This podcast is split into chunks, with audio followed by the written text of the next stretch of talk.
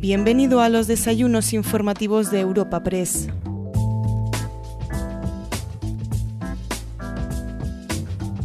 Te damos la bienvenida al podcast de los desayunos informativos de Europa Press. En esta ocasión recibimos en nuestras tribunas informativas a Mercedes González, la delegada del Gobierno en Madrid. Como ya es habitual en nuestros encuentros, tras su intervención inicial, será la delegada de Europa Press en Madrid, Cristina de la Rica, la encargada de trasladar algunas de las preguntas de los asistentes, tanto virtuales como presenciales, a esta cita. Pero antes podemos escuchar a Beatriz Corredor, presidenta de Red Eléctrica España, presentando a nuestra invitada de hoy y abriendo este desayuno informativo. Buenos días a todos y a todas. Lo primero, Gracias a SIS y a Europa Press por, bueno, por darme la ocasión de estar aquí hoy. Enhorabuena por la ponente que habéis elegido y a Gran Thornton igual. Eh, una enorme, un, gran éxito elegir a, Mercedes González para este desayuno y sobre todo gracias a Mercedes por pedirme que, que tenga el atrevimiento de, de, introducirla hoy a todos, a todos vosotros. ¿no? Eh, Mercedes, como todos sabéis, eh, bueno, tiene la edad de todas nosotras y nosotros, como es público en Google, pues tiene 46 años, un poco más joven que yo hasta que sustituyó a, José Manuel Franco, era concejal en el Ayuntamiento de Madrid y portavoz en el grupo de la Comisión de, Sostenibilidad, Desarrollo Sostenible. Y antes, en su última intervención, antes de dejar el ayuntamiento, pues estaba ocupando del asunto de las, cocinas industriales fantasmas. Pero además ha sido un referente, y me consta de mi época, porque nos conocemos hace 15 años, no sé, eh, un referente en la defensa de un urbanismo sostenible en Madrid un urbanismo con alma y corazón, un urbanismo en la lucha por una vivienda digna, em, porque toda la acción política de Mercedes tiene tres pilares. Tiene el pilar del rigor, tiene el pilar de la determinación y tiene corazón. Porque la política Mercedes es una política con alma que mira a las personas a los ojos. Mercedes es licenciada en periodismo por la Universidad Complutense, perdón, por la Universidad CEU San Pablo, es especialista en comunicación institucional y política y tiene un máster en la Universidad Complutense y en la George Washington University. Ayuntamiento llegó en 2015, pero también ha sido asesora de la vicepresidencia tercera del Gobierno y Ministerio de Política Territorial en el año 2009 a 2011, asesora al Grupo Parlamentario Socialista de la Asamblea de Madrid unos años antes y directora de Comunicación y Relaciones Institucionales en la Federación Española de Municipios y Provincias también unos años antes. Actualmente secretaria general de la agrupación donde nos conocimos, en Barajas, la que yo era concejal portavoz en aquel momento, eh, y es miembro de la Comisión Gestora del Partido Socialista de Madrid, eh, PSOE. En esta legislatura, y además de régimen concejal, con dedicación exclusiva y portavoz adjunta, es miembro de la Comisión Permanente Ordinaria de Desarrollo Urbano y Obras, de Equipamientos, de la Comisión Permanente Ordinaria de Medio Ambiente y Movilidad, eh, y también es miembro de la Comisión Especial de Vigilancia de la Contratación. Es decir, trabaja muchísimo. La primera característica de Mercedes es una inmensa trabajadora. es una mujer sobresaliente, es una buena persona, es una socialista de principios y por tanto una feminista, no sé si radical, como nos llaman, yo creo que sí. Honesta, discreta, luchadora, no, luchadora no, diría que es una guerrera, es leal, justa, disciplinada, metódica, comprometida, responsable, con un perfil claramente institucional, es sincera, es asertiva, es noble, cosa que ya todos vosotros sabéis perfectamente, es cariñosa pero firme, es una amiga generosa, es una madre feliz y tenemos más cosas en común, aunque no lo parezca por la ropa que lleva hoy. Somos bastante madridistas, merengues y vikingas. Pero hoy, como se ha puesto la ropa, pues también es institucionalmente correcta. Em, ella define la humildad que debe caracterizar a los representantes políticos por una cita de Antonio Machado, que habla de huir de los pedestales, de las tarimas y de los púlpitos, y de nunca perder el contacto con el suelo para que seamos siempre conscientes de nuestra verdadera estatura. Conectar a Machado con Serrat cuesta muy poquito, y lo conectamos porque hay una canción especial para ella, que es Lucía, que tiene una cosa en común con Penélope Cruz, que también le pusieron ese nombre por una canción de Serrat, pues Lucía se llama su hija. Y a partir de este contexto de, educación emocional y de educación emotiva, pues si nos pasamos de la música al cine, eh, Mercedes también es una gran admiradora, cosa que compartimos también, del cine español y sobre todo de Pedro Almodóvar, que también en sus películas, siempre las canciones, tienen una representación especial. ¿Qué más tenemos en común, aparte de ser las dos militantes del Partido Socialista de Madrid, de haber pasado por el Ayuntamiento de Madrid, especialmente por Barajas? Eh, tenemos admiración por una persona que ha sido muy significativa en nuestras vidas políticas, como es Rafael Simancas, eh, actual portavoz adjunto del Grupo Parlamentario Socialista del Congreso de los Diputados, persona a la que las dos tenemos mucho, mucho cariño por varias razones, también compartimos amistad con el que hoy es presidente del Gobierno desde hace muchísimos años. En la toma de posición de Mercedes como, como, delegada del Gobierno el pasado 31 de marzo, ella pronunció una serie de frases que a mí me parecen muy significativas. Algo que compartimos, que es que la tarea más bonita eh, y yo creo que diría imprescindible de todo político es haber pasado por ser concejal, y si me apuras, concejal en la oposición que es donde se mira a las personas a los, ojos con nombre y apellidos y tienes que responderle a sus demandas porque estás delante de ellos. Em, también considera la, política como una tarea noble si se hace con honestidad y dedicación y cree que la política sin ética es solo gestión y, por tanto, la política y ética son indisolubles. En sus prioridades, aparte de la lucha contra la pandemia, está reactivar la economía, los empleos, la lucha contra la violencia de género, la memoria democrática, la protección de la infancia, la sostenibilidad y los ODS. Por tanto, es una mujer de principios firmes socialistas que defiende los pilares de la libertad, de la justicia y de la igualdad. La libertad entendida no como palabra vacía que justifica privilegios, sino como bien común que solo es posible si lo tenemos todos y todas. Se ha comprometido a trabajar sin descanso para parar el virus, Em, y además lo quiere hacer de común acuerdo y con consenso con todas las demás fuerzas políticas e instituciones, porque considera que si no colaboramos todos juntos será imposible que tengamos éxito en esta y en otras tareas. A su mando están 13.000 policías nacionales, 7.500 guardias civiles, a los que evidentemente va a comprometer también en esta tarea. Eh, y de todas formas, mi reconocimiento a las fuerzas y cuerpos de seguridad del Estado y a los sanitarios que se han encargado también de la lucha en esta pandemia. Em, es conocida también por su amistad con el alcalde de Madrid, que para muchos es una cosa conocida, porque ya sabíamos que Mercedes y, José Luis Martínez Almeida eran amigos, pero van a daros más momentos de, gloria, queridos periodistas, porque Mercedes eh, no se va a callar, es una mujer que habla muy claro, se entiende todo lo que dice. Em, desde la responsabilidad, desde la honestidad y desde la entrega, no esperen una evasiva ni un perfil bajo. Irá de frente, mirará a los ojos a su interlocutor y pondrá su enorme visión política y la empatía al servicio de los demás y dejará las cosas mejor que lo que las encuentra. En sus propias palabras, es una mujer sencilla que se ha hecho fuerte en un mundo rodeado de hombres y su desafío ha sido forzado y forjado en la prueba de vida y convicción profunda que tenga. Aquí comienza su tarea, aquí comienza Mercedes González.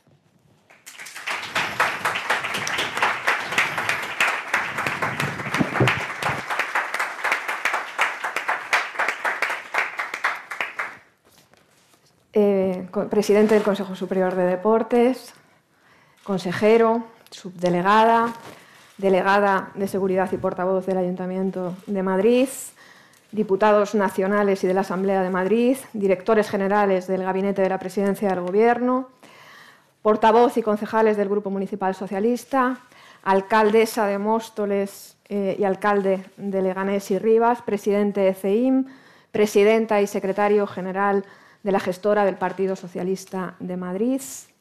Amigos y amigas, os agradezco a todos muchísimo vuestra presencia, tanto presencial aquí como online. Y como habéis visto en la presentación de Beatriz Corredor, creo que no he podido elegir a, mejor presentadora. Tenía muy claro que tenía que ser ella, porque es una mujer en la que todos esos valores que ella ha retratado de mí es lo que yo he visto siempre en ella desde hace 17 años o casi 18 que nos conocimos. Y, ella es rigor, es trabajo y es alma. Y esas son las tres características que, yo siempre he intentado aplicar en mi trabajo y en mi vida. Y eso es lo que hemos compartido siempre juntas, aparte de una gran cantidad de valores. Y luego somos madres y unas madres que enseñan que en lo peor de los momentos personales una se tiene que poner en pie y seguir adelante y venir a presentar a una amiga, cosa que te agradeceré siempre. Quiero agradecer a Europa Press su invitación a este desayuno informativo en el que tengo el honor de participar como delegada del Gobierno en la Comunidad de Madrid. Es un día hoy muy especial para mí porque precisamente hoy se cumplen tres meses desde que recibí esa llamada en la que se me comunicó que iba a ser la delegada del Gobierno. Y después de ese vértigo inicial y de sentir la magia de la política en la que todo te cambia en apenas unos segundos y después del torbellino en el que me veía envuelta cuando la noticia se hizo pública, comencé a escuchar la pregunta que más he oído en estos 90 días. ¿Qué es eso de la delegación del Gobierno? ¿Qué se hace en la delegación del Gobierno? Con lo cual, permítanme que aproveche esta oportunidad que me brindan para intentar cumplir una de, lo que, una de las que es mi principal obsesión desde que asumí esta responsabilidad, que es abrir la delegación del Gobierno a sus ciudadanos a los madrileños. Y el primer paso para hacer de la Delegación de Madrid una delegación abierta es dar a conocer lo que en esta se hace o para lo que ésta sirve.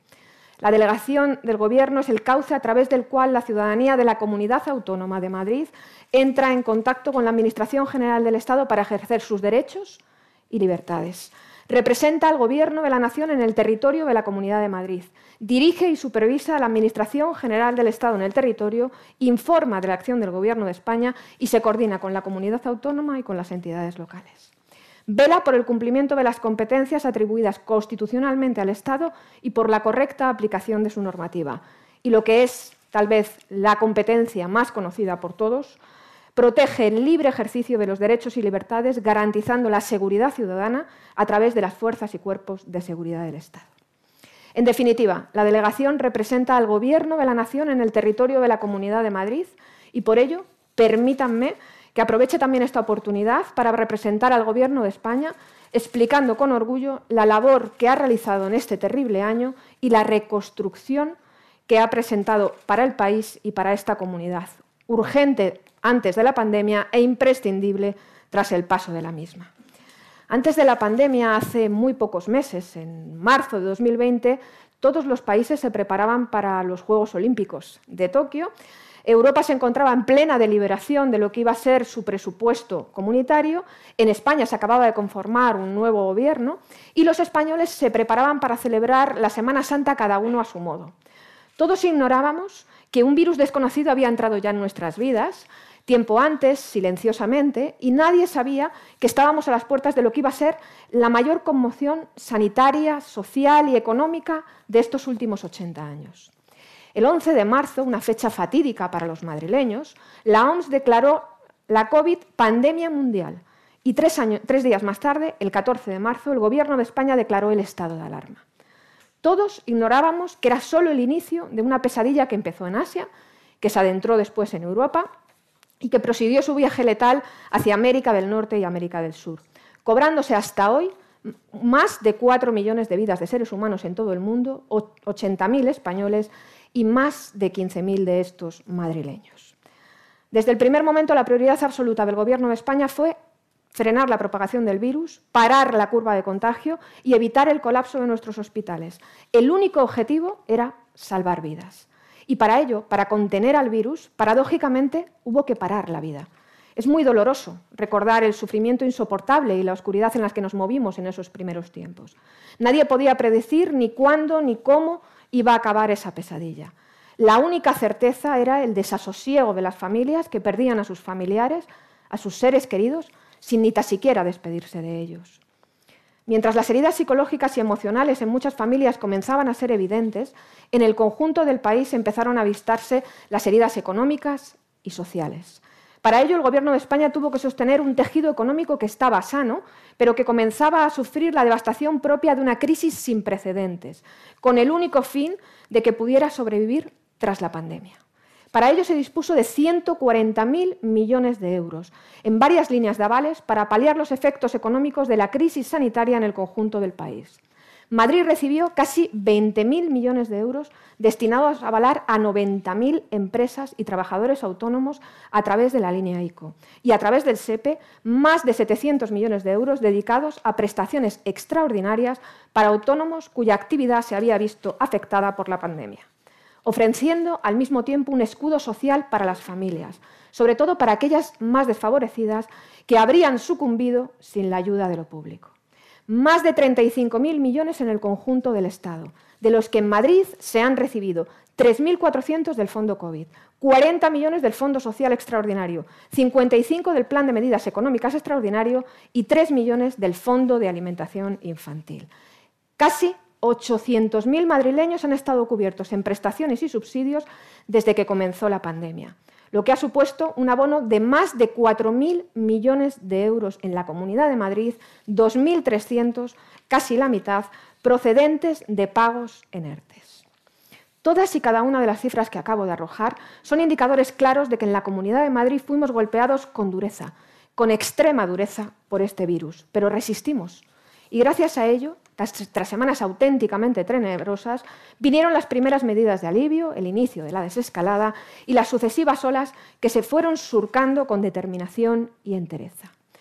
Y ahora que ha pasado el tiempo y parece que ya no resulta necesario, sí que me gustaría hacer balance y recordar que gran parte de lo logrado fue precisamente gracias a un instrumento constitucional, tan en boga últimamente, en esta ocasión el estado de alarma, que nos permitió limitar movimientos y contactos, para evitar así nuevos contagios con la cobertura plena de la Constitución. En ese estado de alarma, la delegación del Gobierno se convirtió en mando único y por ello me gustaría reconocer el trabajo de mi antecesor, José Manuel Franco, el delegado del Gobierno que ha tenido que pilotar la peor de las etapas y el responsable de muchísimas cosas, entre ellas del reparto de 30 millones de mascarillas en la Comunidad de Madrid y de la coordinación de las fuerzas y cuerpos de seguridad del Estado, con una presencia y ayuda constante de la Policía Nacional y de la Guardia Civil y aprovecho para reconocer el trabajo y agradecer la presencia del jefe superior de la Policía Nacional y del general de la Guardia Civil y en las Fuerzas Armadas, que prestaron una ayuda extraordinaria en el control de la pandemia a través de 4.000 intervenciones en lugares públicos y privados y con más de 218 rastradores que hicieron un seguimiento de este virus. Y aprovecho para, para agradecer al general Treceño aquí su trabajo y su presencia. Todo ello lo realizó con una extraordinaria presión por la dureza del asunto al que se enfrentaba, pero sobre todo con una terrible e injusta persecución política que buscaba aprovechar la desgracia colectiva para el beneficio político particular, en una estrategia basada en la ruptura de la necesaria unidad. Y si duro e injusto fue el tratamiento que recibió mi antecesor en los momentos más amargos, no lo fue menos el discurso de odio contra el movimiento feminista, a quien se le achacó la responsabilidad de la propagación de un virus que no se estimó en otro tipo de actos políticos, deportivos o religiosos. Pero ahora estamos dando comienzo a una nueva etapa gracias a un proceso de vacunación intenso. Dentro del empeño del Gobierno, que como he dicho era salvar vidas, salvar empleos, salvar empresas, salvar la economía, en definitiva, salvar el bienestar, la vacunación es la política económica más eficaz. Por ello, estamos ante la mayor campaña de vacunación a escala nacional de nuestra historia. En Madrid se han suministrado 6 millones de dosis por parte del Gobierno de España. Se han eh, administrado 5 millones por parte de la Comunidad de Madrid. 3 millones de madrileños ya han recibido una dosis y 2 millones tienen la pauta completa. Hemos recuperado la calle, hemos reconquistado la movilidad, nuestra economía empieza a latir, nuestras fronteras empiezan a abrirse y estamos en condiciones de avanzar. Tenemos la obligación de avanzar. Para ello hay que seguir acelerando el ritmo de vacunación, recuperando la economía y protegiendo para que nadie se quede atrás. Vacunar, vacunar y vacunar hasta que no haya ningún madrileño ni ningún español sin inmunizar.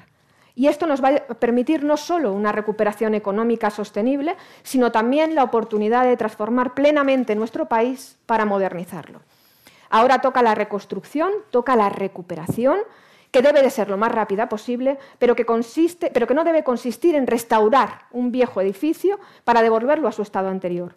Tiene que consistir en apoyarnos en el dolor y en los golpes que nos ha dado la pandemia para resurgir con la fortaleza de un nuevo modelo estructural que actualice nuestro aparato productivo, mejore nuestra competitividad, nos haga transitar a una nueva economía verde e incorpore todo el valor de la transformación digital para que ésta llegue a cada una de las empresas, por muy pequeña que sea. De este modo, hemos de poner las bases de una nueva economía y esta se hará gracias al esfuerzo extraordinario del Gobierno de España que ha realizado para conseguir los fondos europeos de reconstrucción con, eh, con los que vamos a contar. Así, también con el trabajo diplomático, con el trabajo político, con la fuerte implicación del presidente del Gobierno de España para hacer realidad el mayor esfuerzo de captación de recursos de nuestra historia quien con un empeño denodado ha trabajado con Europa en una agenda marcada por el cambio de nuestro modelo energético, la digitalización de nuestras empresas, la formación, la educación y la ciencia. Necesitamos sectores recuperados cuanto antes, pero también necesitamos sectores renovados y adaptados a un mundo que debe erradicar y ha de contener el derroche de la energía para hacer frente a una emergencia que nos acecha, la emergencia climática. Necesitamos recuperar nuestra economía y al mismo tiempo debemos renovarla para hacerla más inclusiva y sostenible. Y para ello, para que la sustancia sobre la que se asiente un nuevo modelo de cohesión social sea basado en el desarrollo y en el progreso, junto con la consolidación territorial que asegure una justa redistribución. Es preciso dar una nueva respuesta desde la economía a este nuevo mundo que ha surgido tras el COVID. Y para ello hay que poner en pie un nuevo estado del bienestar que subsane las carencias que se han evidenciado en esta crisis. Contamos esta vez con una ventaja que no teníamos en la crisis anterior, y es la respuesta europea. De la pandemia también emerge una nueva Europa que ha aprendido la lección y ha buscado el acuerdo, la unión y la solidaridad, para que aquellos países que hemos sido más golpeados podamos relanzar nuestras economías impulsando nuevas formas de desarrollo que aceleren el salto al futuro que nuestra economía precisa, demostrando que no solo salimos adelante, sino que salimos juntos. No como en la crisis de 2008, cuando comprobamos que el egoísmo, la división entre países y la división dentro de los países ahondó los males de la economía y los prolongó en el tiempo. En esta ocasión caminamos con un paso mucho más seguro y firme, sabiendo muy bien a dónde vamos, hacia una sociedad que aproveche los desafíos de la modernización y cómo queremos ir, creando nuevas bases de equidad, inclusión y cohesión. Tenemos por delante el horizonte de la reactivación de nuestra economía a nivel europeo, a nivel estatal y a nivel autonómico y local. No solo para reconstruirla, sino para poner en pie una nueva economía. Esta vez Europa salva a Europa, no como se hizo antes. De ahí la aprobación de un instrumento excepcional para la recuperación económica que movilizará 750.000 millones de euros. España accederá a 140.000 entre 2021 y 2026, con una previsión para nuestro país de 9.000 millones en julio, de los que Madrid recibirá 1.200 y 10.000 más en diciembre. En este contexto, es donde se enmarca el plan de recuperación, transformación y resiliencia presentado por el Gobierno de España, que no se trata solo de un plan de acciones, sino de una concepción y de una visión de futuro, de un proyecto de país. Un modelo de gestión de la realidad basado en la cooperación y en la cogobernanza para afrontar los grandes y urgentes transformaciones pensando en las personas. El mundo ha cambiado y debemos acelerar la transformación de nuestro país si queremos ganarnos el futuro. No se trata solo de recuperar el PIB que perdimos tras la pandemia, se trata de crecer de una nueva manera. No se trata solo de avanzar, se trata de dar un gran paso hacia adelante, todos, todas, sin dejar a nadie atrás. Una forma de crecer mucho más fuerte y justa, más competitiva, pero también más sostenible. 2020 fue el año de la ciencia, de la resistencia y de la protección social. 2020 fue el año en el que descubrimos que para ser fuertes debíamos actuar juntos, que para vencer a la adversidad debemos confiar en el conocimiento, en la investigación y en la cooperación, y 2021 es el año de la vacuna. Y por tanto el del inicio de la recuperación, en el que nos protegemos para avanzar, es el año de la esperanza y de la confianza. 2021 es el año en el que debemos sentir la fuerte responsabilidad de construir una sociedad más fuerte y equilibrada, para que la vulnerabilidad que hemos padecido esta vez no vuelva a presentarse jamás de la misma forma. 2021 es el inicio de un nuevo tiempo en el que con liderazgo e ilusión el Gobierno trabajará por el futuro de todos los españoles, sobre hechos concretos, sobre medidas concretas, sobre acciones concretas y sobre transformaciones concretas. Ese es el desafío que tenemos para nuestro país y para nuestra comunidad. Un reto difícil, sin ninguna duda, pero también un reto apasionante, por ello, la delegación del Gobierno pondrá en marcha un servicio de información y asesoramiento de los fondos europeos con el fin de colaborar con administraciones, instituciones y empresas ante el reto de país en la capital del mismo. Tenemos los recursos, tenemos la hoja de ruta. Solo nos falta recorrer ese camino con la unidad en la política o la política de la unidad. Por ello, el Gobierno ha convocado una conferencia de presidentes en la búsqueda del consenso institucional y Madrid tiene que sumarse a este proyecto, porque supondrá la garantía de una participación seria en el futuro, dejando atrás la confrontación y abriendo paso a la colaboración sincera que tanto necesitan los madrileños y las madrileñas. Por ello considero que mi máxima responsabilidad en este momento como representante del Gobierno de España en mi comunidad autónoma es aportar para que la política se abra paso y dé lugar a la colaboración entre administraciones, dejando a un lado la trifulca. En ese escenario, la delegación del Gobierno será una pieza fundamental, ya que esta no puede ser únicamente una oficina de seguridad o un mero jarrón chino. La política en Madrid debe hacerse desde un espacio de convivencia y la delegación del Gobierno debe ser uno de los agentes que articule ese espacio. Por ello, pondremos en marcha Madrid Convive, una mesa que sirva de cauce de comunicación entre el Gobierno de España y el tejido social e institucional de Madrid.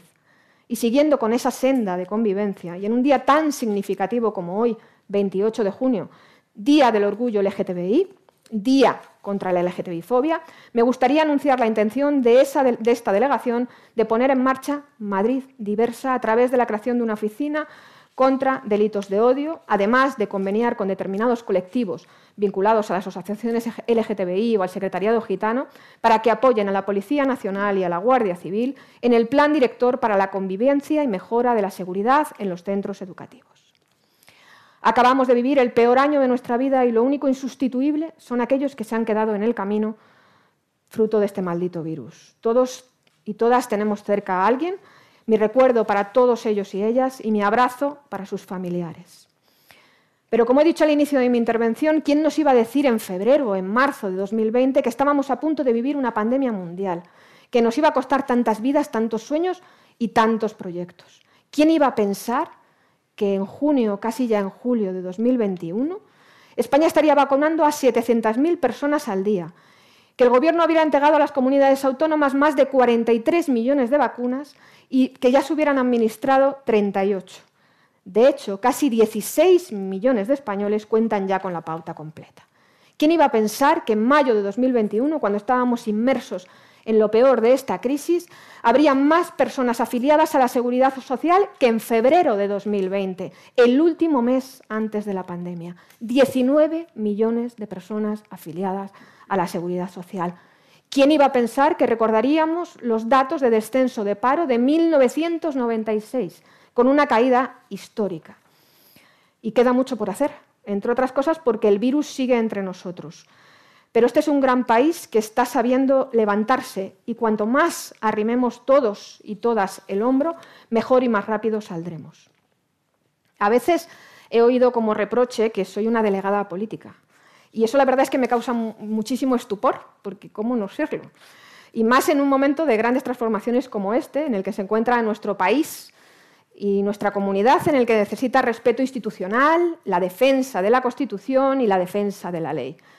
Y el compromiso de las administraciones y de sus representantes por hacer un esfuerzo para que nuestra sociedad esté impregnada de solidaridad, justicia, bienestar colectivo, convivencia, concordia y cooperación. Esas son las herramientas para conquistar el futuro.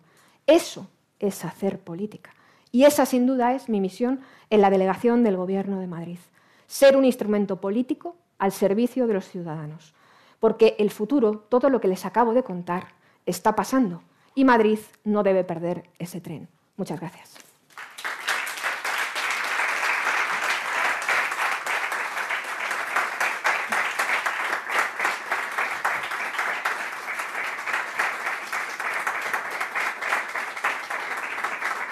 Muchas gracias, eh, delegada del Gobierno, y muy buenos días a todos.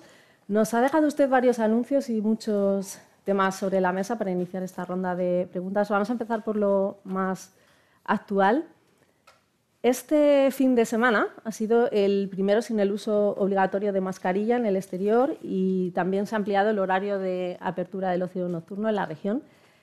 ¿Ha habido algún incidente relacionado con estas medidas más relajadas? No, la verdad es que ha sido un fin de semana muy tranquilo. El jefe superior de policía que está aquí eh, tiene un dicho que yo ya lo tengo obsesión. Cuando hay un fin de semana tranquilo, el, día, el fin de semana siguiente es el complicado. Entonces, eh, bueno, pues entiendo que el fin de semana que viene no viviremos tan tranquilos como este, pero es verdad que San Juan nos ha acompañado o ha dejado que al jefe superior de policía eh, pudiera disfrutar de su patrón y hemos, la verdad es que la gente se ha portado muy bien. yo he paseado mucho por la calle y he visto que la mayor parte de la gente, los que se sienten tranquilos llevando la mascarilla lo llevan, los que no, no. Y, la verdad es que los madrileños están dando una lección de cómo afrontar la, nueva realidad. Estos días es noticia el megabrote por el viaje de estudios a Mallorca, que afecta ya a 800 jóvenes, la mitad son madrileños. Parece que no se han cumplido las normas. ¿Qué se puede hacer desde la Administración para que estos brotes no, no vuelvan a suceder? Cumplir las normas. Pero ¿cómo se puede vigilar? Bueno, yo creo que tenemos que tener responsabilidad todos. Mi hija hoy lo que he hecho una cosa histórica que quiero compartir, que es dejar a mi hija en su primer campamento. Y ayer se hizo una PCR, un test de antígenos. O sea que si todos nos vamos eh, cumpliendo las normas y garantizando la seguridad sanitaria, podremos disfrutar de aquello que nos hemos merecido, como todos los jóvenes, un viaje de fin de curso, que es algo que te queda siempre en la retina, pero cumpliéndolo bien, sin causar eh, ningún mal ni a ti mismo ni a ninguna persona de tu entorno. Algunos estudiantes eh, se quejaban de que había policía y no actuaba. No sé si entiende que, por esto que nos ha dicho, que la responsabilidad es más individual. La responsabilidad, mira, lo, fascinante de esta pandemia, que lo he dicho en mi intervención, es que mi seguridad, mi salud dependía de tu responsabilidad. Y yo creo que eh, lo que tenemos que sacar de este dolor es que, que, esta pandemia nos ha hecho comunidad, o por lo menos tenemos que salir de ello con conciencia de que somos comunidad. Si todavía, que no ha acabado todo, no tenemos conciencia de que ganaremos al virus siguiendo, manteniendo las condiciones sanitarias, la seguridad y la responsabilidad, habrá brotes. Y es que lo estamos, viendo. En cuanto la gente no cumple las normas sanitarias y no es responsable de su propia salud, contagia al de enfrente. La comunidad lleva meses quejándose sobre Barajas. Han pedido una reunión al Gobierno central porque consideran que no hay control suficiente y que cepas como la Delta, que son de alta transmisión, tienen esa vía de entrada. No sé si usted comparte este análisis o si tiene datos actualizados de los controles que se hacen. Yo creo, a lo mejor estoy equivocada, ¿eh? pero creo que aeropuertos, grandes aeropuertos hay en todos sitios. Creo. No comparte este análisis entonces. ¿El virus entró por el aeropuerto de Orly? Por JFK. El virus ha entrado por todas partes. Eh, Pero vamos, que está muy bien eh, dar bulos sobre que el virus entró por ahí. El virus es un virus y se mueve por el aire. ¿Cree que es constructiva la postura del gobierno de Ayuso cuando ha promovido una comisión de investigación de barajas en la Asamblea de Madrid? Yo creo que habría que haber, que, la Comunidad de Madrid, la Asamblea de Madrid, tendría que tener una comisión de investigación sobre lo que ha sucedido en las residencias y la cantidad de miles de muertos que ha habido en ellas. sobre todo para, no volver para que no vuelva a pasar. Eh, ¿Cómo está siendo su relación con el Ejecutivo Regional desde que asumió el cargo hace tres meses? En su intervención ha elogiado el trabajo de su predecesor, que está aquí hoy, nos acompaña José Manuel Franco, pero ha, dicho que sufrió una terrible e injusta persecución política en un momento de necesaria unidad. ¿Usted cómo lo está viviendo? Yo afortunadamente mucho más tranquilo. Yo siempre comento en el, en el despacho que eh, todo, todo, todo el horror se lo llevó José Manuel y la verdad es que yo de momento no tengo eh, lo pasó muy mal, de hecho le invité personalmente porque tenía un gran... Creo que la salida de uno y la entrada de otro fue siempre muy, muy rápida y no hemos podido reconocer ni rendir el homenaje que José Manuel y el equipo, mm, ahora que yo soy consciente de lo que es la delegación del Gobierno, el trabajo que realizó José Manuel en 15 días apenas después, un mes de tomar posesión, encontrándose con una de las peores circunstancias que se ha encontrado cualquier gobernante, cualquiera, desde lo local hasta lo nacional, en un país o en el mundo, eso merece un reconocimiento. Y si aparte se le suma el penar que tuvo que pasar José Manuel por una cuestión injusta que se politizó, como fue la manifestación del 8 de marzo por la que acabó eh, imputado, a mí sinceramente me parece que se merece el reconocimiento, por lo menos de, la persona que le ha sucedido en el puesto. Eh, usted nos ha anunciado esta mañana que tiene la intención de crear eh, Madrid Convive, lo ha definido como una mesa de comunicación con el Gobierno de España, con el tejido social y las autoridades de Madrid. ¿Cree que era necesario este, este órgano y con qué periodicidad plantea que se reúna? Bueno, es evidente que necesitamos generar un espacio de confianza entre todas las administraciones y un espacio de encuentro entre todo el tejido social de la Comunidad de Madrid. Hay, un precedente que realizó un delegado del Gobierno también eh, muy reconocido por todos y todas, que fue Tino Méndez, y creo que debemos recuperar parte de eso y actualizarlo a la situación actual y poner las bases para que, para que Madrid sea lo que ha sido siempre, un espacio de convivencia. ¿Y cuándo se reuniría? ¿Qué plan tiene? Bueno, lo pondremos en marcha y lo anunciaremos. Muy bien. Eh, hasta hace un mes usted comentaba que todas las multas del estado de alarma se han tramitado y cursado, pero es verdad que quedan todavía algunas interpuestas desde entonces hasta el fin del último estado de alarma, ahora en junio. Eh, ¿Ha habido muchos recursos hacia estas multas? ¿Por qué ha ido tan lento? ¿Cuántas se van a cobrar? Bueno, hay una parte de ejecución que tiene la Comunidad eh, de Madrid y otra parte se han, se, han tramitado y efectivamente, claro, la gente las ha recurrido, lógicamente. La gente tiene su, su derecho y los ha podido recurrir. Ha sido lento el proceso, sí. sí ¿Tiene alguna cifra de las...? No, en este momento no te puedo dar ninguna. ¿Cree que el estado de hipervigilancia que ha provocado la, la, pandemia ha causado mella en la imagen de las fuerzas y cuerpos de seguridad del Estado y tiene aquí... Sí, lo dicen ellos mismos y son plenamente conscientes. La verdad es que siempre reconozco el, el trabajo y el apoyo de este, en estos tres meses como delegada del, Gobierno y ellos son plenamente conscientes de que esa labor represora que han tenido durante este año tan duro eh, ha mermado un tanto, un tanto su imagen, pero bueno, a partir de ahora que empieza esta nueva etapa, ellos son plenamente conscientes de que la policía ya tiene otro papel y que la Guardia Civil ya tiene otro papel y nuestro trabajo conjunto es que la ciudadanía les vea como lo que son, eh, una figura amable, una figura que te ayuda, una figura que colabora y una figura que está al servicio de toda la ciudadanía. Con la pandemia han descendido bastante las manifestaciones en estos 15 meses, pero ahora vuelven a, la calle. Eh, ¿Algunas de las medidas que se establecieron para frenar el COVID cree que han venido para quedarse en futuras reivindicaciones? Bueno, yo espero que cuando el virus desaparezca de nuestras vidas, no, y volvamos a hacer esas manifestaciones donde íbamos todos muy juntitos. espero, espero que todos volvamos a estar muy juntitos. Eh, mañana precisamente tienen una reunión con las policías y con los organizadores del orgullo LGTBI.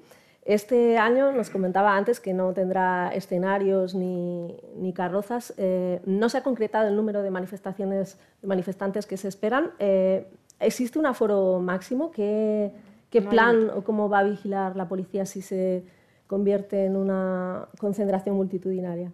Bueno, una concentración multitudinaria será, porque es la celebración de un orgullo, de un orgullo muy emblemático y de un orgullo ya en los inicios de esta nueva normalidad. Eh, los mismos organizadores son aquellos que han reducido esa parte más festiva, que eran las carrozas, y luego también han acortado, en negociación con la delegación del Gobierno, eh, la duración de la propia manifestación. Al final se hará la lectura de un manifiesto y toda esa parte más eh, festiva que tenía siempre el, orgullo pues se ha mermado. Mañana tenemos una reunión y ahí cerraremos los últimos flecos y la Policía Nacional está muy acostumbrada a garantizar la seguridad de, ese, de esa manifestación y los organizadores tendrán que cumplir también con su responsabilidad. No manejan ninguna cifra de momento, ¿no? Ellos mismos son... Es una manifestación estatal, ¿vale? Es una manifestación estatal. Eh, esta mañana nos ha anunciado su intención de crear una oficina contra los crímenes de odio. Madrid, de odio. Eh, eh, Madrid de Diversia lo ha llamado. Eh, ¿Han aumentado los delitos de LGTB-fobia y en general los delitos de odio con los confinamientos?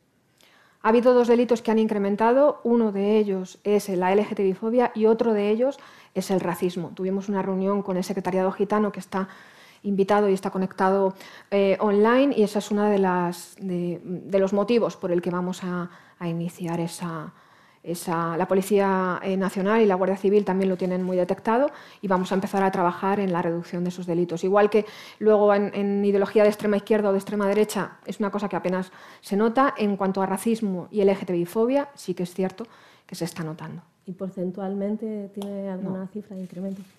En violencia de género llevamos medio año hacia la verdad que casi una veintena de víctimas en toda España, seis mujeres en Madrid y un menor. Usted ha propuesto extender el sistema de vigilancia biogen a todos los municipios de Madrid. Eh, ¿Ve posible eso en pequeños pueblos donde no hay policía local y donde hay quejas de, que, escasa presencia de Guardia Civil? Tenemos que hacerlo, es una obligación. Eh, tenemos que proteger a las mujeres que se sienten amenazadas o que están amenazadas. Eso es lo que hay que hacer. En este momento en la Comunidad de Madrid tan solo hay 31 municipios que están adheridos a Biogen y lo que, tenemos que vamos a hacer es un plan de choque para extenderlo a la mayor parte de municipios de la Comunidad de Madrid para que las mujeres se sientan protegidas. También ha pedido usted a la comunidad un plan para luchar contra la lacra machista. ¿En qué consistiría ese plan? No, lo que hemos pedido es que todos estamos aportando, la policía, la Guardia Civil, los ayuntamientos que tienen un compromiso. Aquí hay dos alcaldes eh, ímprobo con todo lo que es violencia de género. Lo que hemos pedido y lo que pedí en mi intervención el otro día en el Ayuntamiento de Arganda es que la comunidad haga lo mismo y que ponga todos los recursos para luchar contra esto. ¿Esto quiere decir que no lo está haciendo? ¿Considera usted que no lo está haciendo? No, no. Simplemente digo que tenemos que colaborar entre administraciones para luchar contra esto, en un momento donde hay una formación que empieza a negarlo. Y creo que eso está haciendo mucho daño. Los narcopisos y las ocupaciones son otros fenómenos eh, que preocupan a la sociedad madrileña. No sé si tiene datos al respecto que nos pueda proporcionar y si comparte con la comunidad la creación, está presente el consejero Enrique López, de una oficina contra la ocupación y un teléfono de denuncias para atajar esta situación. Bueno, la delegación del Gobierno tiene una oficina creada en la época de Concepción de eh, con el tema de las, de las, ocupaciones. Es verdad que ha venido muy bien tanto la instrucción de la Fiscalía del Estado como la instrucción que tienen las fuerzas y cuerpos de seguridad del Estado de la Secretaría de Estado eh, para eh, agilizar lo que es toda la parte de recuperación de viviendas e intentar atajar el fenómeno de la ocupación. Es verdad que 2019 en comparación, 2020 en comparación con 2019 pues es un año atípico, pero mm, existe un problema de ocupación en la ciudad de Madrid, tampoco eh, tan alarmante como se está haciendo desde algunas fuerzas eh, políticas, porque, por ejemplo, en Madrid Ciudad, en 2021, lo que llevamos de 2021, en comparación con 2019, pues ha reducido un 70%. En la ciudad de Madrid, por ejemplo, estamos hablando eh, para, dar cifras reales de la, de la situación y no esa campaña que se ha hecho alarmista de 486 viviendas ocupadas. Se recuperaron 235 y 103 fueron lanzadas. Otra preocupación, sobre todo de los vecinos de Batán y de Casa de Campus, que conoce bien la política municipal, eh, se quejan de robos protagonizados por menores extranjeros no acompañados. No sé si tiene estadísticas que avalen esto y si ofrece la Administración recursos suficientes para atender a estos jóvenes. Es una competencia de la Comunidad de Madrid eh, la cuestión eh, de todos los centros de menores no acompañados. Es cierto, porque además en mis últimos meses de concejal en el Ayuntamiento de Madrid llevé el distrito de Moncloa y aunque eh, los que lo están sufriendo son los eh, vecinos del distrito de Latina, toda la parte de Batán, es cierto que hay determinados chavales de ese centro de acogida que están saliendo del mismo y están cometiendo determinados delitos que básicamente son robo de móviles. Aquí también está la, la delegada de seguridad del Ayuntamiento de Madrid. Esa es una realidad criminalizar a menores que han salido de sus países porque no tenían otra salida, eso ya es otra cosa. ¿Entiende entonces que para solucionar este problema eh, tiene que ir acompasado de medidas De una integración social, sin duda, de una integración social. Eh, vamos a hablar de, bueno, mm, de otro fenómeno que se me olvidaba, me apuntan por aquí, que eh, el incremento de las bandas juveniles o latinas con sucesos cada vez más violentos y protagonizados por personas cada vez más jóvenes e incluso niños. ¿Cómo se está atajando policialmente este asunto? Eh, a mí me gustaría que aplicáramos el término de bandas juveniles, más que bandas latinas. Aparte de que el latino tiene una connotación, evidentemente, eh, xenófoba, es que ya son bandas juveniles, ya hay de todo, ya no hay solo latinos. Es verdad que hay cuatro bandas juveniles que están operando en la región y sobre todo en toda la zona de, los distritos del sureste de la capital. Torrejón está siendo muy afectado, también el municipio de Alcorcón, pero Hemos, eh, la Policía Nacional está haciendo una gran tarea junto también con la Guardia Civil en este último año, comparación 2019-2021, ¿vale? porque insisto que 2020 es un año muy atípico para las estadísticas. En 2019 se identificaron eh, a 300, en 2021 a 700. O sea, más de 157% más de identificados, es decir, las fuerzas y cuerpos de seguridad del Estado están trabajando bien. En 2019, 127 detenidos y en 2021, 144, lo que llevamos en comparación mayo, o sea, enero-mayo, enero-mayo de cada año. Vamos a hablar de políticas. Usted en su intervención ha dejado muy claro que quiere potenciar otras competencias de la delegación de gobierno más allá de la seguridad, que son eh, pues menos conocidas por los ciudadanos. Eh, ¿Cuáles en concreto van a tener prioridad? Eh, en mi intervención lo he dejado claro.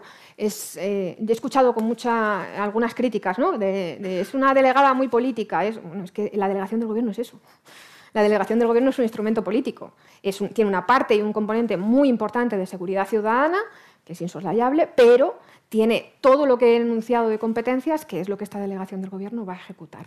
Va a ser un instrumento político al servicio de la ciudadanía de Madrid. Y creo que en, ese futuro, que, ese futuro que cada vez se acerca más, ese tren que está por llegar a nuestra estación, la delegación del Gobierno tiene que ser un elemento fundamental para que Madrid no pierda este tren y para una de mis obsesiones en el contexto en el que me he encontrado desde que llegué, porque yo llegué en una pre-campaña electoral, luego una campaña electoral, donde ya aprecié un clima que vivisteis todos, de absoluta crispación, la primera vez que se tiene que poner protección a todos los candidatos que se presentaban en los comicios. Estamos hablando de proteger sin violencia terrorista, de proteger a unos candidatos. Eso te da el, el, clima social que está viviendo esta comunidad de Madrid y creo que todas las administraciones, ayuntamientos, comunidad y delegación del Gobierno tenemos que trabajar para que la política se convierta en un espacio de concordia. ¿Y qué papel va a jugar la delegación de gobierno en el reparto de los fondos europeos? Hoy ha anunciado aquí la creación de un servicio de asesoramiento. sí, nosotros queremos un servicio de información y asesoramiento para que todos esos eh, municipios, la coordinación con la comunidad eh, autónoma, eh, pues sepamos, porque es verdad que los fondos europeos son muy difíciles de gestionar y estamos ante un reto que no podemos dejar pasar, como he dicho anteriormente. El presidente del Gobierno va a recibir a la presidenta regional, eh, Isabel Díaz Ayuso, el 9 de julio. Eh, posiblemente sobre la mesa esté este asunto de los fondos, seguro que también el tema de los indultos. Eh, ¿Cree que este nuevo encuentro va a acentuar aún más la confrontación entre ambos gobiernos o espera que no? Espero que no, pero todo es una sorpresa. Hasta una toma de posesión se convierte en una sorpresa. Yo espero que no. Y espero que me reciba, porque hace una semana que le pedimos una reunión y estoy a la espera de, que la, presidenta de la comunidad, una vez que ya es presidenta como tal, pues se reúna con la delegación del gobierno y abordemos muchísimos temas que están sobre la mesa. ¿Qué le va a poner sobre la mesa? Cañada Real, que aquí están, está el, párroco de Cañada y están los voluntarios de Cañada y quería agradecerles eh, su presencia. Eh, fue uno de los temas que me robó eh, ese alma que hablaba Beatriz y, puse cara y ojos a, una vergüenza como comunidad y como ciudad que estamos arrastrando en esta región.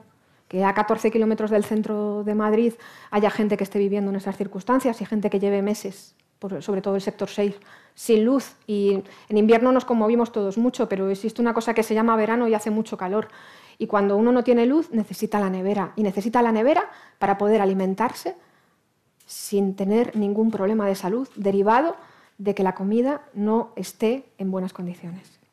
Precisamente Rocío García de la Fundación Secretariado Gitano le traslada esta pregunta. Ella dice que en la Cañada Real de Madrid, en concreto en la zona denominada Sector 6, que usted se ha referido, llevan casi nueve meses sin luz, que viene alrededor de 3.000 personas, de las cuales 1.200 son menores.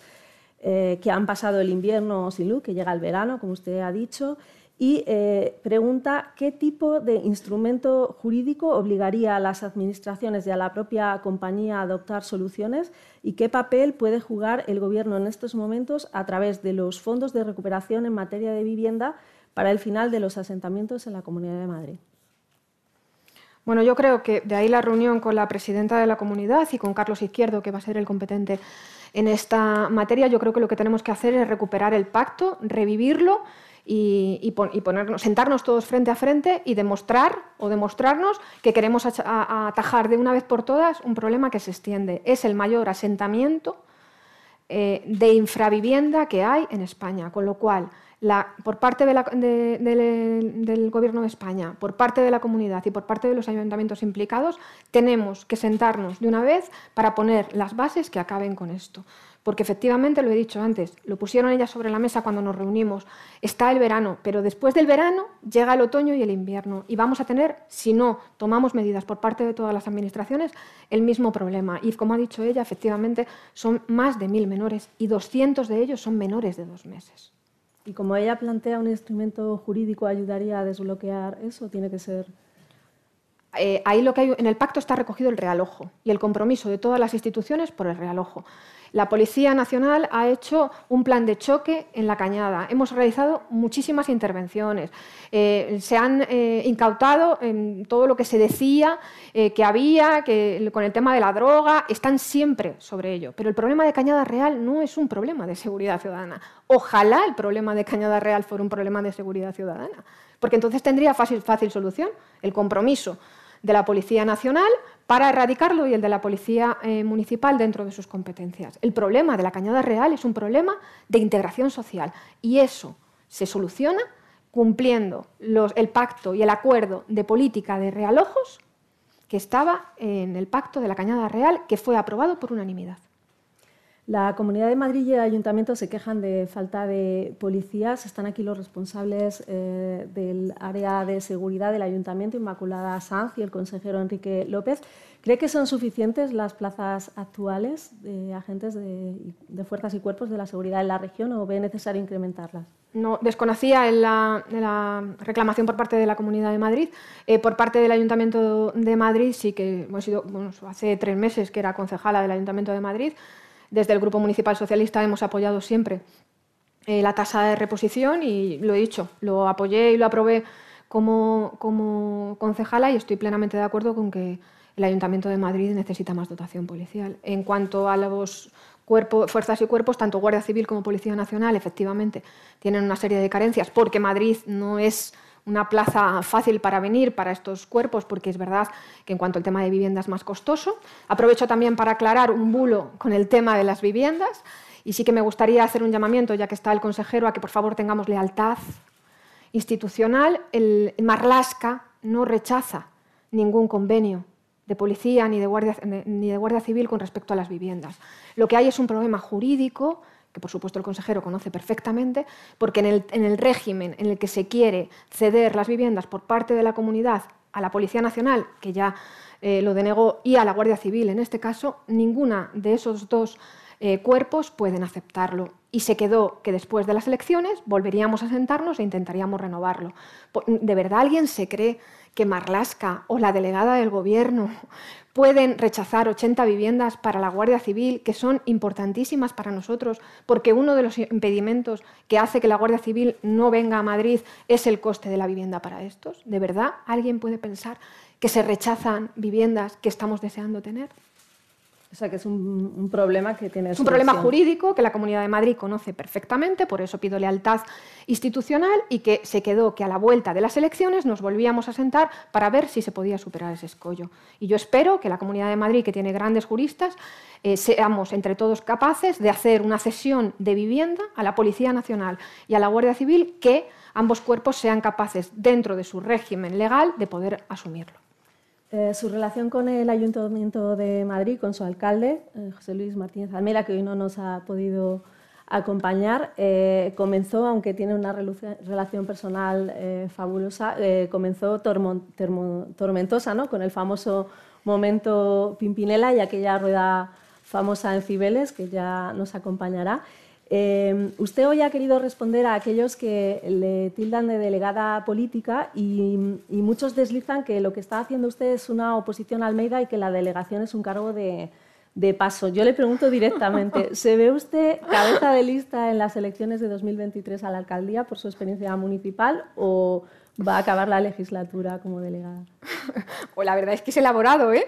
¿eh? Es alucinante. A ver, yo tengo una buena relación personal con José Luis Martínez Almeida y tuve un enfrentamiento público que podría volver a tener en cualquier momento eh, si José Luis Martínez Almeida utiliza las ruedas de prensa institucionales en el Ayuntamiento de Madrid para atacar al Gobierno de España estando la delegada del Gobierno presente. Eh, eso fue así, no hubo más. Estábamos presentando un dispositivo histórico que quiero agradecer a la Policía Nacional eh, por una fiesta muy local que era San Isidro y el problema que existe en el Ayuntamiento de Madrid y que mis compañeros que están aquí presentes lo viven es que el alcalde de Madrid utiliza reiteradamente las ruedas de prensa de, eh, de cuestiones municipales como un fotocall para no ir a Génova, porque Génova mancha. Entonces lo que, lo que hace es hablar como portavoz nacional del Partido Popular siendo eh, alcalde de Madrid. Y cometió mm, el error, porque claro, debe ser la costumbre, de que tenía la delegada del gobierno a su izquierda y no se acordó de que no podía decir o que no debía decir eh, cuando estábamos teniendo una representación de lo que es la concordia, la coordinación y la cogobernanza, que el gran problema de los españoles, a su juicio, era Pedro Sánchez. Y ahí fue cuando se produjo todo eso. ¿Eso es hacer oposición a José Luis Martínez Almeida? No. Eso es decirle, eh, colocar a las personas en su sitio cuando las personas se salen de donde tienen que salir. ¿Eso es que yo me estoy haciendo oposición a por algo más allá? Pues tampoco. A mí hace tres meses me llegan a decir, antes de esa llamada el 28 eh, de marzo, que iba a ser delegada del gobierno y no me lo quería, no me lo creería nunca, con lo cual las, las vueltas que da la vida son insólitas. Pero no se descarta eh, que en un futuro, en el 2023, usted vuelva a la política municipal o no. Yo siempre he dicho, yo me fui del Ayuntamiento de Madrid, lo saben todos mis compañeros, diciendo que el Ayuntamiento de Madrid era mi lugar en el mundo. Tengo que decirte que en tres meses he encontrado un nuevo lugar en el mundo que me gusta mucho. Y que además estoy disfrutando mucho más que mi antecesor, que yo he debido de disfrutar nada más que diez días. Para acabar, eh, tras el batacazo electoral que ha sufrido el PSOE, eh, ¿usted hace, cree que es momento de autocrítica del, Gobierno? ¿Qué considera que ha fallado? ¿Es cuestión de candidatos, del proyecto, de que no han atraído al ciudadano de pie? Ojalá fuera una cuestión de candidatos. Si fuera una cuestión de candidatos, no tendría, la presidenta de la gestora que está ahí se podría ir de vacaciones ahora mismo. No, no es un problema de candidatos. Yo creo que teníamos un grandísimo candidato, que es Ángel Gabilondo. Entonces, ¿el problema? Yo creo que es un problema de que no hemos sabido conectar con la sociedad eh, o que no hemos sabido ver lo que estaba en, en aquel... No hemos tenido inteligencia emocional, llamémoslo así, o mm, ha habido una desconexión absoluta. Está en los resultados, eso es innegable. Pero lo que hay que hacer ahora es levantarse y mirar y reconstruir el proyecto y que ese proyecto conecte con la sociedad y efectivamente los candidatos son importantes porque son las caras y la voz de eso y en esa reconexión que elegir a las personas que mejor simbolicen o que mejor se identifique la ciudadanía madrileña con ellos y ellas.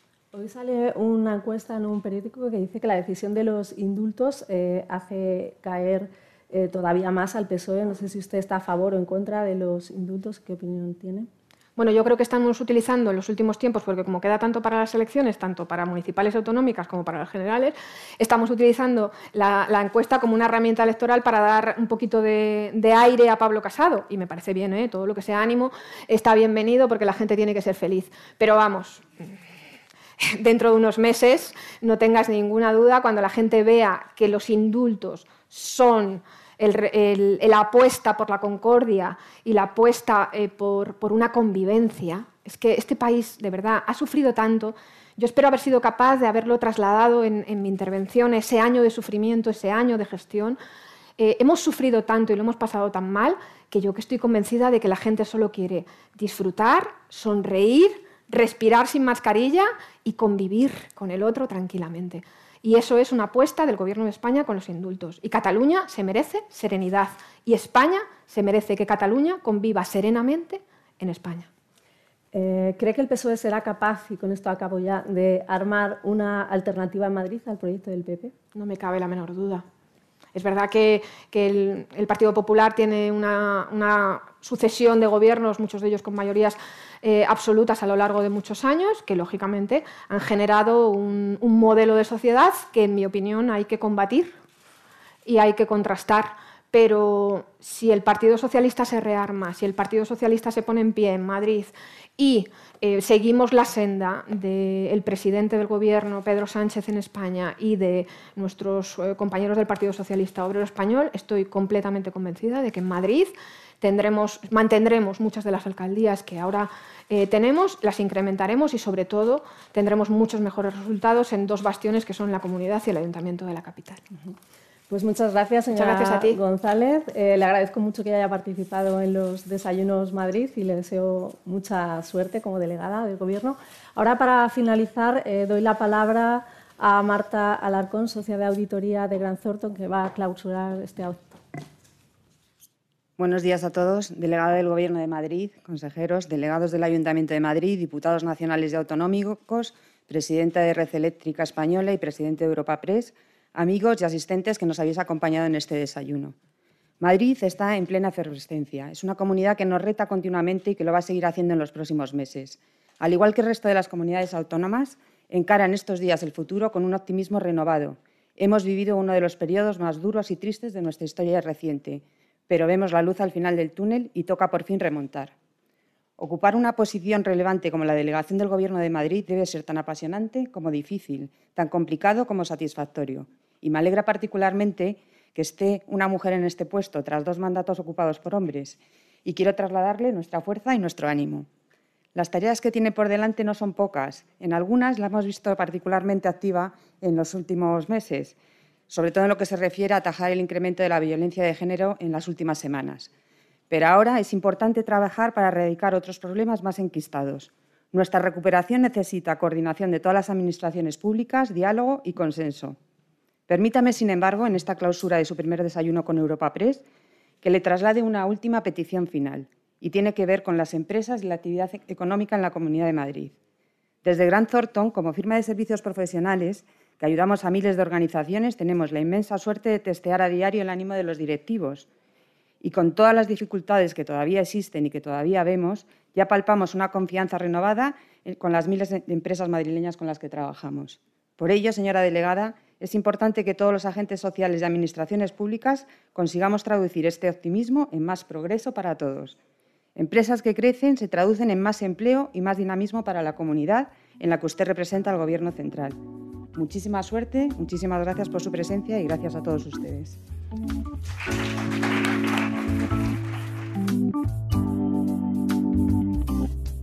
Despedimos esta entrega de los desayunos informativos de Europa Press invitando a todos nuestros oyentes a descubrir el resto de episodios de este podcast, así como los de los distintos programas de nuestra red a través de europapress.es barra podcast. Recuerda que todos ellos están disponibles en las principales plataformas de podcasting.